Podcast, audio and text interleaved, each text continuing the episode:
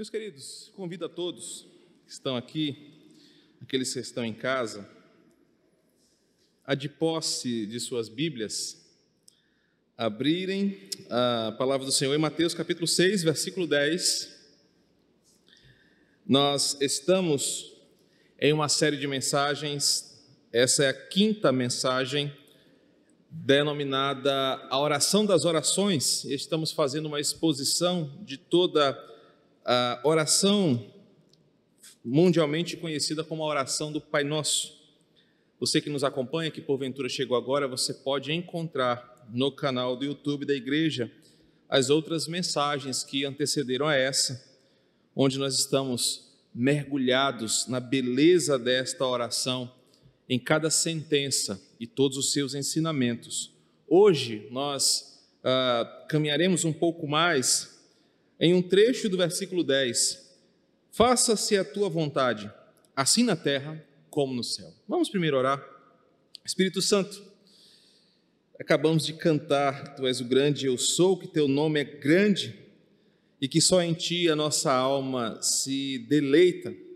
Senhor, que nessa hora a Tua palavra faça o que ela faz de melhor quando se encontra conosco. Iluminar nossa alma, nosso coração para servirmos a Ti. Então, que hoje não seja diferente, que a palavra caia como uma boa semente que é num solo fértil do nosso coração, e que ao encontrar este solo, esta boa semente gere em nós uma árvore frondosa, de fé, de confiança, de temor ao Senhor. Estamos aqui para te ouvir e apesar do instrumento que assume o púlpito nesta hora e suas limitações, que seja o Senhor a falar com a tua igreja. É assim que eu peço, em nome de Jesus. Amém. Meus queridos, uma perguntinha retórica para você. Qual é a mentira mais antiga que se conhece? Qual foi o enredo da primeira ou da grande maior trapaça que a história, em seus documentos, em seus contos, já nos relatou? Eu quero contar para você hoje uma algo que certamente deixaria João Grilo, Agostinho Carrara, Zeca Urubu ou qualquer outro trapaceiro conhecido aí das histórias que nós conhecemos de queixo caído. Eu quero contar para você sobre a mentira mais antiga que existe no mundo, que está registrada na história dos começos que está registrada lá no começo de tudo. E é uma mentira registrada a respeito de pessoas poderem fazer o que bem querem, o que bem entendem, ou o que bem entenderem. É uma mentira que está apontando para uma ilusão, a ilusão de que nós podemos fazer a nossa própria vontade, quando e onde bem entendermos. Essa mentira foi feita no começo de todas as coisas, lá na história de Gênesis quando a serpente, possuída pelo anjo caído, enganou o primeiro casal. Então, quando pensamos em trapaça, quando pensamos em enganos, em mentiras, todos esses personagens trapaceiros que nós conhecemos, todas as grandes mentiras que a humanidade já inventou, são fichinhas perto dessa. Lá no Éden, em Gênesis capítulo 3, o que estava em jogo ali era uma mentira tão bem contada que conseguiu enganar o primeiro casal que estava mais perto de Deus do que qualquer um de nós poderia estar. E tinha a ver com uma ilusão da autonomia, de você fazer o que você bem deseja sem que haja consequência das suas atitudes. Que você poderia tomar as suas próprias decisões, fazer as suas escolhas como se você fosse senhor de si ignorando a forma original como Deus criou o mundo, a finalidade e os limites de tudo que era criado. É verdade que, embora criado no ambiente de perfeição, não há na Bíblia nenhum indicativo que disse que o homem estivesse habilitado para viver por conta própria. Mesmo no Éden, mesmo no paraíso, mesmo antes da queda, a Bíblia não afirma que o homem poderia viver do seu jeito, estabelecendo as suas normas, colocando as suas leis e os seus valores. Ele foi criado para viver não como ele desejava viver, mas ele foi criado para viver como o Senhor queria que ele vivesse. Por isso que em Gênesis capítulo 1, dos versos 26 ao 28, você tem o seguinte cenário: o ambiente perfeito, o Éden, o paraíso, a presença de Deus, Deus entre os homens, o homem criado e Deus dizendo: faça isso, não faça aquilo. Você é assim, você deve agir dessa forma. Deus não colocou Adão no paraíso e falou assim: Adão, vai viver, cara. Vai curtir a tua vida, faz as tuas escolhas, assume o que você quiser, seja livre, deseje o que você desejar, assuma o que o seu coração manda. Mas ao invés disso, a Bíblia diz que Deus fala para o homem em forma de ordenança, no, no versículo 26. Vocês devem ser fecundos, vocês devem se multiplicar, vocês devem expandir a minha glória, vocês devem cultivar, vocês devem guardar, vocês não podem comer isso, vocês devem fazer aquilo mesmo no ambiente de perfeição, o homem jamais poderia fazer o que lhe bem entendesse. Ele prestaria contas com o seu Criador. E é aí que surge a grande mentira, porque a perfeição que nós estamos descrevendo estava ligada a essa compreensão de uma responsabilidade moral com aquele que me criou. Estar perto de Deus tinha como responsabilidade agradar ao Senhor naquilo que eu fizesse. Certo historiador disse que o homem foi criado de tal maneira que, para o seu próprio bem e para a glória de Deus, ele era obrigado e era necessário que ele dependesse da voz de Deus para o orientar. Observe que, ao criar o homem, Deus define a causa, Deus define os seus valores éticos, Deus define os seus valores morais. Ele não diz para que o homem se encontre Deus não fala, olha, Adão, eu te dei todas as condições, olhe para dentro de si e descubra quem você é. Olhe para dentro do seu coração, assuma aquilo que você acha melhor para si. Mas ao invés disso, Deus disse: Eu vos criei macho e fêmea. Ao invés disso, Deus falou: façam famílias, povoem a terra, multipliquem-se, adorem, dominem o que eu criei. Quando esse cenário estava estabelecido, o homem vivia debaixo da vontade do Senhor. Ele não vivia a autonomia, ele vivia a teonomia, um conceito importante para todos nós. Ele vivia debaixo da lei do Senhor. Mas é aí que o grande trapaceiro chega. A sagaz serpente do capítulo 3 aproveitou-se da sua sagacidade e atacou cirurgicamente o homem nesse ponto. O ataque foi sobre ele ficar submisso a um Deus ah, e seus conselhos e a sua vontade. Um Deus que, desenhado por aquela serpente, parecia um ser egoísta, que não queria que os homens fossem iguais a ele. Era um Deus temeroso, olha, Deus tem medo que vocês sejam iguais a ele. Esse Deus é um Deus tirânico, não quer que vocês façam as suas escolhas, quer que vocês vivam debaixo da sua lei.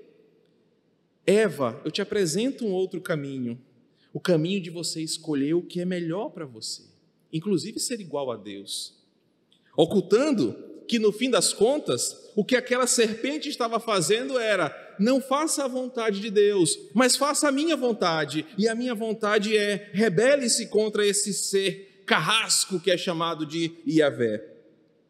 A trama foi tão bem arquitetada, foi uma jogada de mestre, que Paulo chega a dizer em 1 Timóteo 2,14: a mulher, sendo enganada, caiu em transgressão.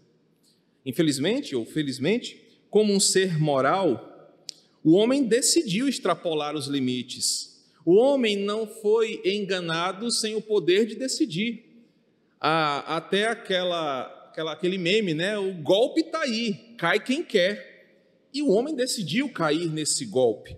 Ele extrapolou os limites da obediência, abandonou o conselho de Deus e aceitou o conselho de Satanás.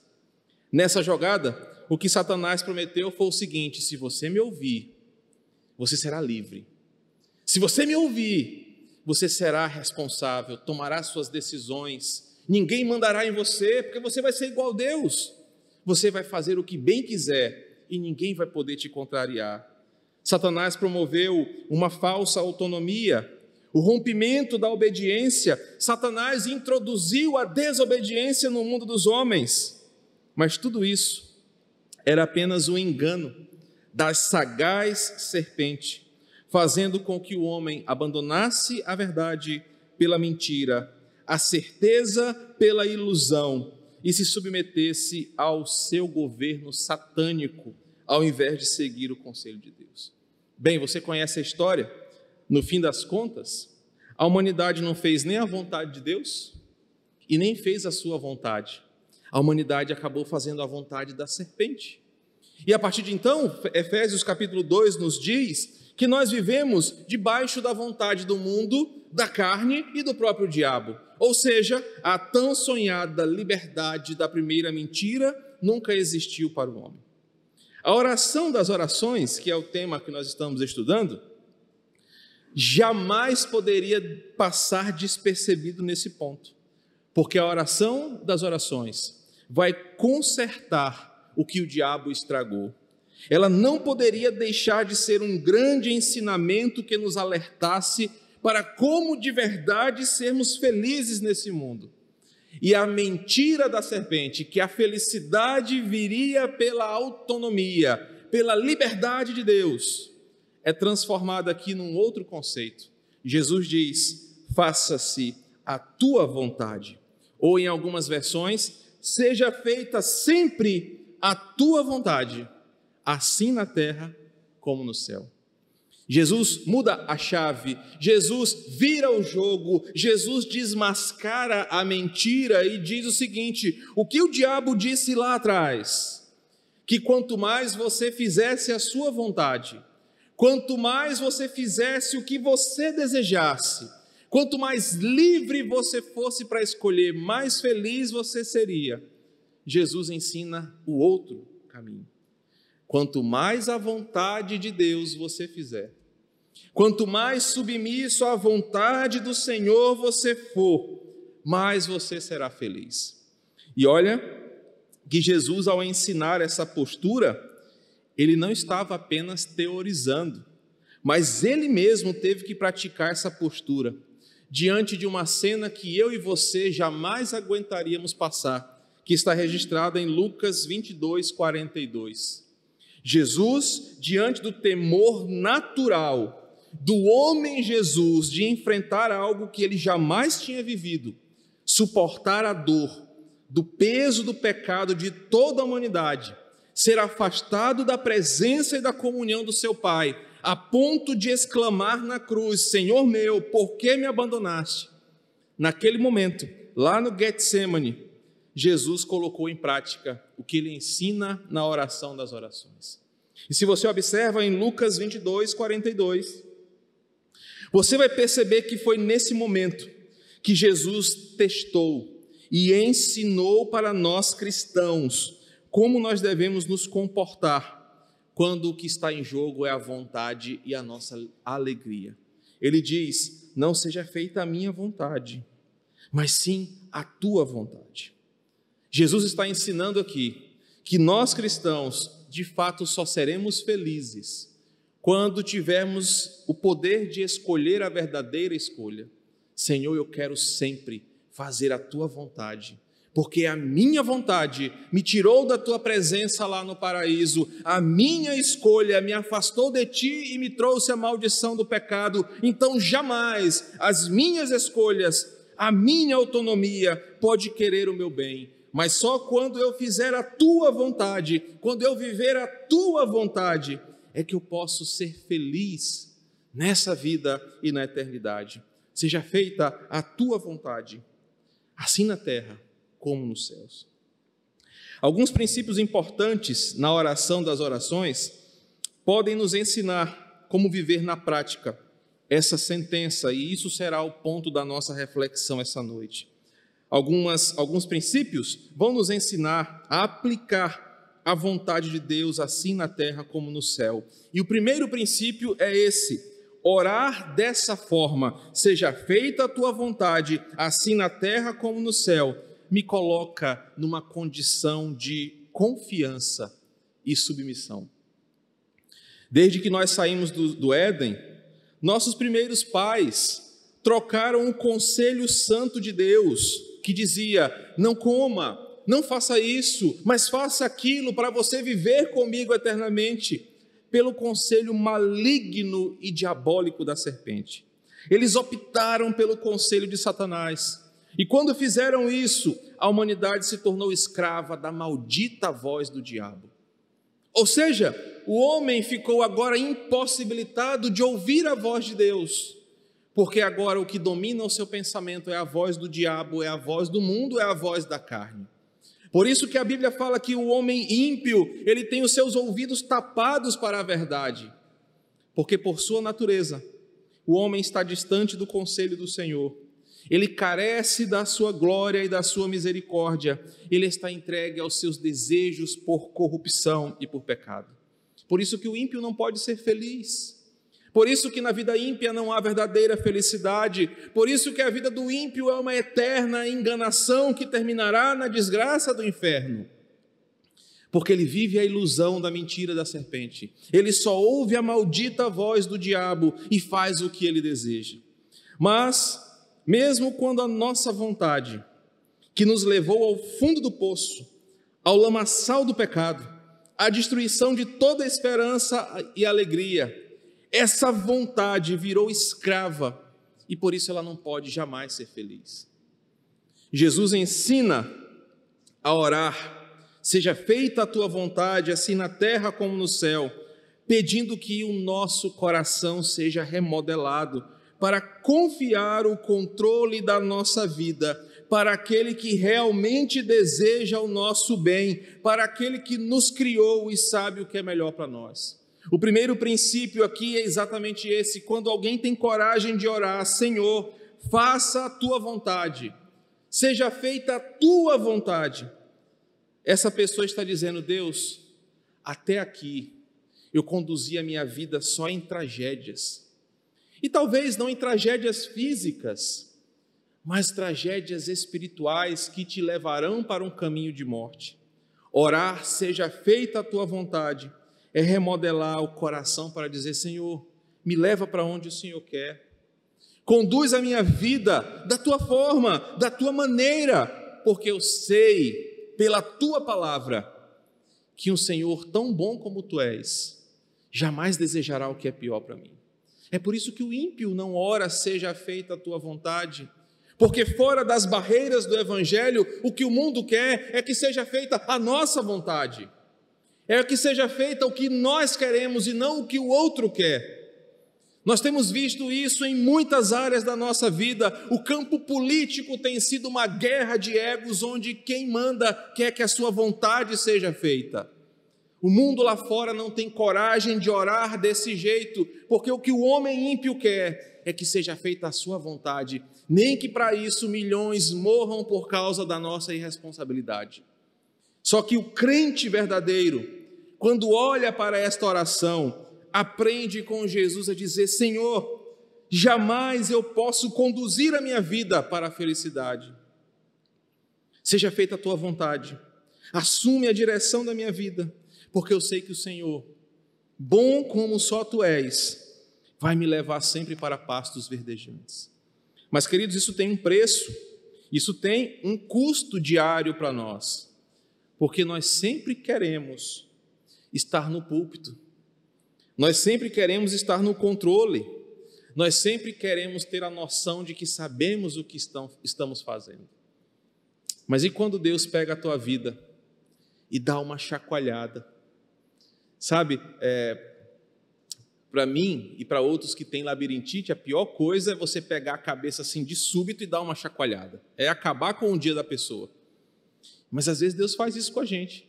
Ele pega assim um cabeção igual do Chicó, né? ele, tem, ele pega assim, esse cabeção e, e sacode assim, para que a gente fique desnorteado, para que você caia na real. Você não controla a sua vida. Você é tão pequeno e frágil que você é como uma nuvem que passa, diz Eclesiastes. E Tiago capítulo 4 fala: vocês não têm poder sobre o amanhã. Vocês fazem planos, diz Tiago capítulo 4, amanhã venderemos, amanhã compraremos, amanhã faremos tais coisas. Tiago diz: ou oh, vocês são tão bobos. O certo é, se o Senhor quiser, se o Senhor permitir. E o custo diário de orar, seja feita a tua vontade, é exatamente esse, Senhor. Mesmo quando a minha vida der uma chacoalhada, quando as coisas saírem dos trilhos, quando as coisas forem totalmente diferentes do que eu planejei na minha arrogância de vida, eu vou confiar que o Senhor sabe o que é melhor para mim. Eu vou confiar que o Senhor sabe onde vai chegar. Isso é humildade, isso é submissão, isso é confiança de quem está no controle da minha vida. Por vezes nós queremos que as coisas aconteçam como a gente quer. Por vezes queremos que as pessoas façam as coisas como solicitamos. Nós queremos ser respeitados e atendidos do jeito que nós achamos que nós merecemos. Nós queremos que a nossa vontade prevaleça dentro de casa com os nossos filhos, nos funcionários da nossa empresa, nas ovelhas da igreja, no restaurante, no bar, na lanchonete. Nós queremos que as coisas venham do nosso jeito. Só que o princípio da confiança me ensina o seguinte: só pode orar, seja feita a tua vontade, aquele que sabe que Deus sempre vai fazer as coisas de um jeito bom, perfeito e agradável, e que nem sempre o bom, perfeito e agradável de Deus significa que eu não vou sofrer, significa que eu vou estar sempre na maré mansa da vida.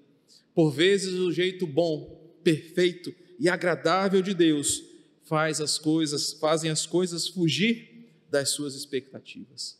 Orar, sim, o primeiro princípio nos ensina, requer confiança e submissão. O segundo princípio aqui estabelecido é que orar seja feita a tua vontade, assim na terra como no céu, me coloca numa posição de humildade e de mansidão. Por vezes, eu tiro por mim, parecemos meninos birrentos e mimados em nosso relacionamento com Deus. Queremos as coisas no nosso tempo, do nosso jeito, e quando Ele não dá ou não faz, nós tendemos a fechar a cara para Deus. Nós fazemos ceninha, igual criança que se joga no chão do shopping quando a mãe não compra o sorvete ou não compra o brinquedo. Nós fazemos birra com Deus, porque Deus não está fazendo a coisa do nosso jeito. E Lutero, certa vez, disse o seguinte: Concede-nos, Deus, a graça de suportar de bom grado quando a enfermidade, a pobreza, a tragédia, a desgraça, o sofrimento e a adversidade vêm sobre nós, mas como a tua vontade. Lutero diz o seguinte, em outras palavras: Deus amadurece a gente. Porque nós costumamos ser meninos birrentos, mimados, que quando Deus fala, não é agora, eu não vou te dar isso, não é a minha resposta, a gente sai da igreja, a gente se desvia da fé, a gente fica de mal com Deus, porque nós somos mimados, nós não somos humildes, nós não somos mansos, e ao menos que você reconheça Deus como um Pai nosso que estás nos céus. E que tipo de Pai Deus é? jamais você será capaz de dizer do fundo do seu coração: seja feita a tua vontade. Sabe por quê? Porque se você não confia que Deus sabe o que está fazendo, você duvida do caráter de Deus. E você acha que você é melhor do que Deus nas suas coisas. E você acha que pode gerenciar esse mundo melhor do que Deus. Por isso que só pode orar, seja feita a tua vontade. Aquele que sabe o que Deus é e que tipo de pai ele é. Por vezes, quando somos contrariados em nossa vontade, nós tendemos à ira. Quando alguém não faz as coisas do, que, do jeito que a gente planeja, se nós temos algum tipo de poder, a ira é a resposta que nós damos para isso. O segundo princípio é a mansidão e a humildade. E a mansidão vem quando Deus não faz a coisa do seu jeito. Como você responde ao Senhor? Você se sente injustiçado. Poxa, Deus não respondeu a minha oração, mas respondeu a oração de Fulano. Então isso quer dizer que Deus não me ama, esse Deus não merece o meu amor. Ou esse Deus é tão incompetente que não faz as coisas do jeito que eu acho que deveria fazer. O segundo princípio me ensina que quando as coisas fogem das minhas expectativas, e eu costumo pecar quando Deus age de forma diferente do que eu imagino, orar, seja feita a tua vontade, é uma verdadeira chicotada na ira pecaminosa do meu coração. Cristo aqui me ensina que a única forma de evitar este pecado é sendo humilde. Por isso ele fala: Senhor, seja feita a tua vontade e não a minha. Sabe, irmãos, e uma coisa que nós temos aprendido aqui nesses dias é que nós sequer sabemos orar como convém. Nós oramos dando apenas uma alternativa para Deus, e quando Deus não faz dessa forma, nós fazemos birra. Mas orar, seja feita a tua vontade, me ensina o seguinte: Pai, esse é o meu desejo, mas faça-se a tua vontade e não a minha. Se a tua vontade for igual à minha, glória a Deus. Mas se a tua vontade não for igual à minha petição, em humildade e mansidão, eu prefiro a tua vontade. Tem uma música que eu não quero que cantem aqui na igreja, mas ela expressa isso: se Deus fizer, Ele é Deus, se Deus não fizer, Ele também é Deus. E isso é resposta de quem ora, seja feita a tua vontade, tanto na terra quanto nos céus. Orar pedindo isso é submeter não só o meu querer, mas também os nossos sentimentos, da forma de não ficarmos desanimados, amargurados, ou até mesmo birrentos, quando as coisas são feitas, não como eu quero, mas como Deus quer. Um último princípio precisa ser destacado para nós essa noite. Orar seja feita a tua vontade, assim na terra como nos céus. Modela o meu coração para uma das mais amargas disciplinas espirituais: contentamento. Orar seja feita a tua vontade, assim na terra como nos céus. Modela o meu coração para estar satisfeito com Deus, independente da resposta. O quanto você se sentiria feliz ao perceber que você não tem poder nenhum sobre as coisas? Uma pergunta retórica. O quanto você dormiria tranquilo sabendo que não tem poder nenhum para controlar nada ao seu redor? Você não controla, meu irmão, nem o batimento do seu coração, ele bate sem você querer. E ele para de bater quando você também não quer. Nesse exato momento, o seu coração está batendo sem você nem estar tá pensando nele. Talvez agora pensou, né? Ou os seus pulmões estão expandindo e voltando, você está respirando e não estava pensando. Respira, bate. Respira, bate. Respira, você não está comandando nem isso. Mas você quer comandar o sentimento das pessoas, quer comandar o dia de amanhã. Ah, amanhã eu quero que nasça um dia bonito com sol, porque eu não quero pegar a estrada com chuva. Amanhã eu quero que o clima esteja ameno, porque eu odeio ficar suado 8 horas da manhã dentro do ônibus lotado na integração. Você não tem poder de nada. Você não tem poder de decisão sobre nada, nem sobre a sua vida, porque no estalo do Senhor ela se esvai, quer você queira ou não. E como é que você fica recebendo essa verdade na lata, em pleno domingo à noite.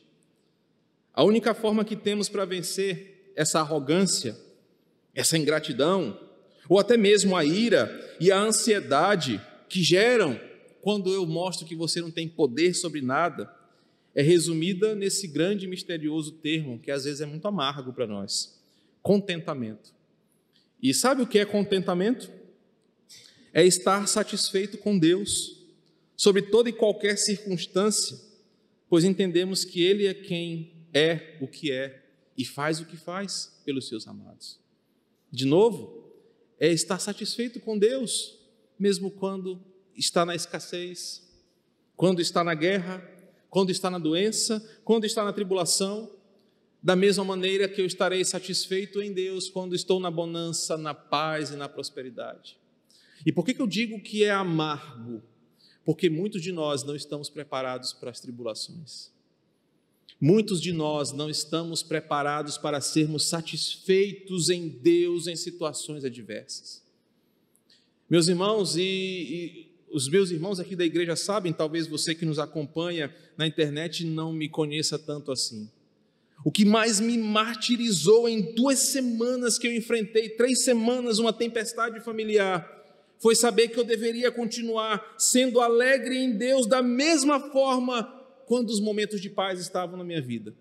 E a cada dia que as notícias pioravam e a cada dia que mais tribulação vinha sobre mim, a minha oração sempre foi o Salmo 34, versículo 1: Bendirei ao Senhor em todo o tempo.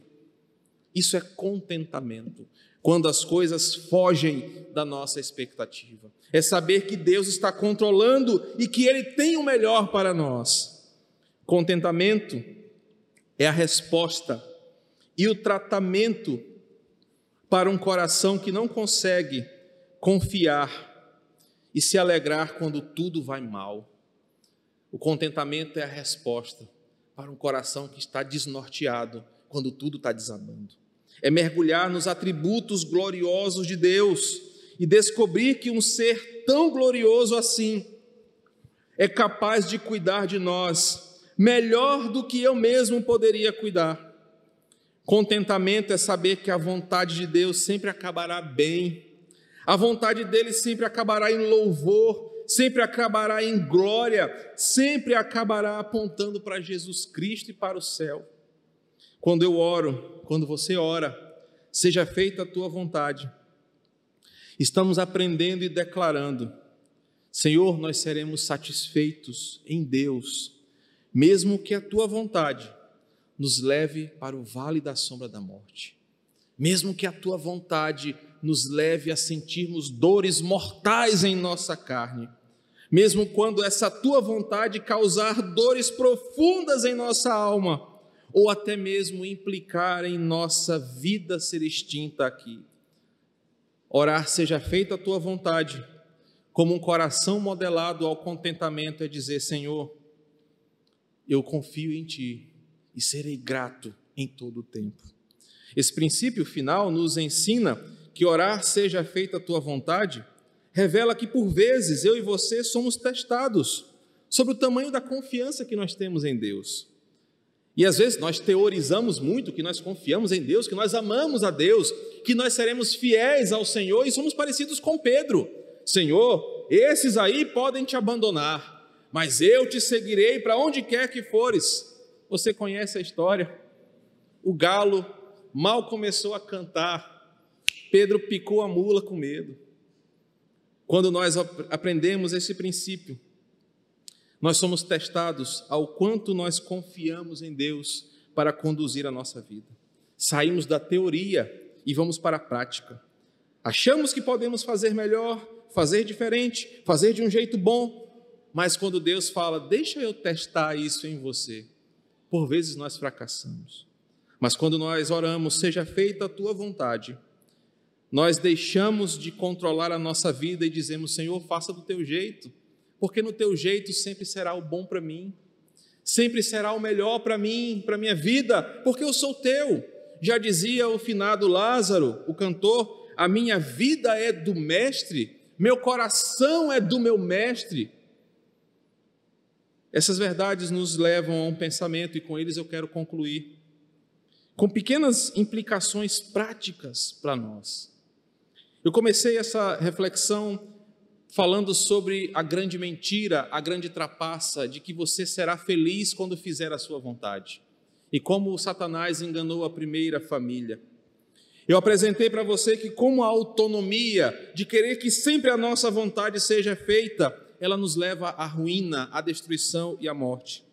Eu mostrei para você que Jesus nos ensina a consertar isso, dizendo: não, eu não quero a minha vontade, porque ela é má, o meu coração é enganoso. Eu quero a vontade do Senhor, tanto na terra quanto nos céus. E é a partir dessa pergunta que eu quero terminar esta pequena reflexão. Como orar, seja feita a tua vontade, vai tornar você um cristão melhor assim que esse culto terminar. Amanhã, quando você acordar cheio de planos, cheio de boletos para pagar, cheio de clientes para atender, cheio de coisas para vender, para comprar, para resolver. Como que você, orando, seja feita a tua vontade, vai te ajudar a ser melhor? Primeiro, orar dessa forma te ajudará na libertação da sua vontade, das garras do diabo, do mundo, dos seus próprios olhos, dos seus desejos caídos, e você vai passar a confiar no que Deus tem preparado para você. Como dizia o sábio filósofo Manel Jimmy, pode acontecer tudo, inclusive o nada. E Deus estará no controle. E você terminará o dia feliz, porque Deus fez a vontade dele. Um segundo ponto importante para você amanhã aplicar isso na sua vida é que orar seja feita a tua vontade vai te conduzir a uma forma de ver a, a vida pela lente da humildade, pela lente do reconhecimento de que você não pode mudar o rumo da sua vida. Você não pode acrescentar um segundo a mais na tua vida. Você não tem poder sobre nada ao seu redor, porque o mundo não é sobre você. O mundo não gira ao seu redor, mas é Deus quem governa todas as coisas. Em terceiro lugar, orar seja feita a tua vontade, nos conduzirá a confiar naquele que cremos. Saberemos que Ele fará o que é melhor para nós, porque Ele é nosso Pai que está nos céus. Ele é o Pai que nos ama de uma forma que ninguém pode amar. Tudo que Ele fará será para o nosso bem. Em quarto lugar, quando você começar a orar assim de verdade, essa oração vai te ensinar a aceitar as coisas, mesmo quando elas fogem da tua expectativa. Sem ira, sem pecado, sem birra, sabendo que a vontade de Deus sempre olha onde você não consegue ver. E às vezes o não de Deus aqui dói hoje, mas nos preserva amanhã. Às vezes nós queremos tanto que Deus faça uma coisa e Deus diz não. E aí os meninos birrentos fazem bico, mas eles não estão vendo como Deus vê. Se eu te der isso agora, lá na frente você vai fracassar. É por isso que eu não vou fazer isso por você, mas é para o seu bem. Deus vê a médio e longo prazo e eu só enxergo até onde os meus olhos podem ver. E por fim, seja feita a tua vontade. Nos ensina o quão seremos satisfeitos em Deus, descansados e felizes, quando Ele não fizer o que eu quero que Ele faça. É assim que nós precisamos agir, destronando o nosso eu do púlpito do coração e dizendo: Senhor, seja feita a tua vontade e não a minha. Que o Senhor nos abençoe com essa mensagem poderosamente. Vamos orar? Pai querido, nessa noite queremos te louvar, porque aprendemos sobre a beleza da tua vontade e o poder das tuas, das tuas obras. O Senhor sempre fará o que é melhor para o teu povo, o Senhor sempre fará o que é melhor para nós. Por isso, nós queremos entregar em tuas mãos a direção da nossa vida, o controle daquilo que fazemos ou temos, para que em ti o nosso coração seja sempre alegre, satisfeito, manso, humilde, confiante e submisso. Que possamos orar a partir de hoje, seja feita a tua vontade, Senhor, nas coisas que nós planejamos, que sonhamos, que decidimos para que, mesmo quando as coisas fujam do nosso controle, nós possamos descansar, sabendo que a palavra final, a palavra certa vem do Senhor, e é o Senhor quem está direcionando a nossa vida para onde o Senhor bem entende.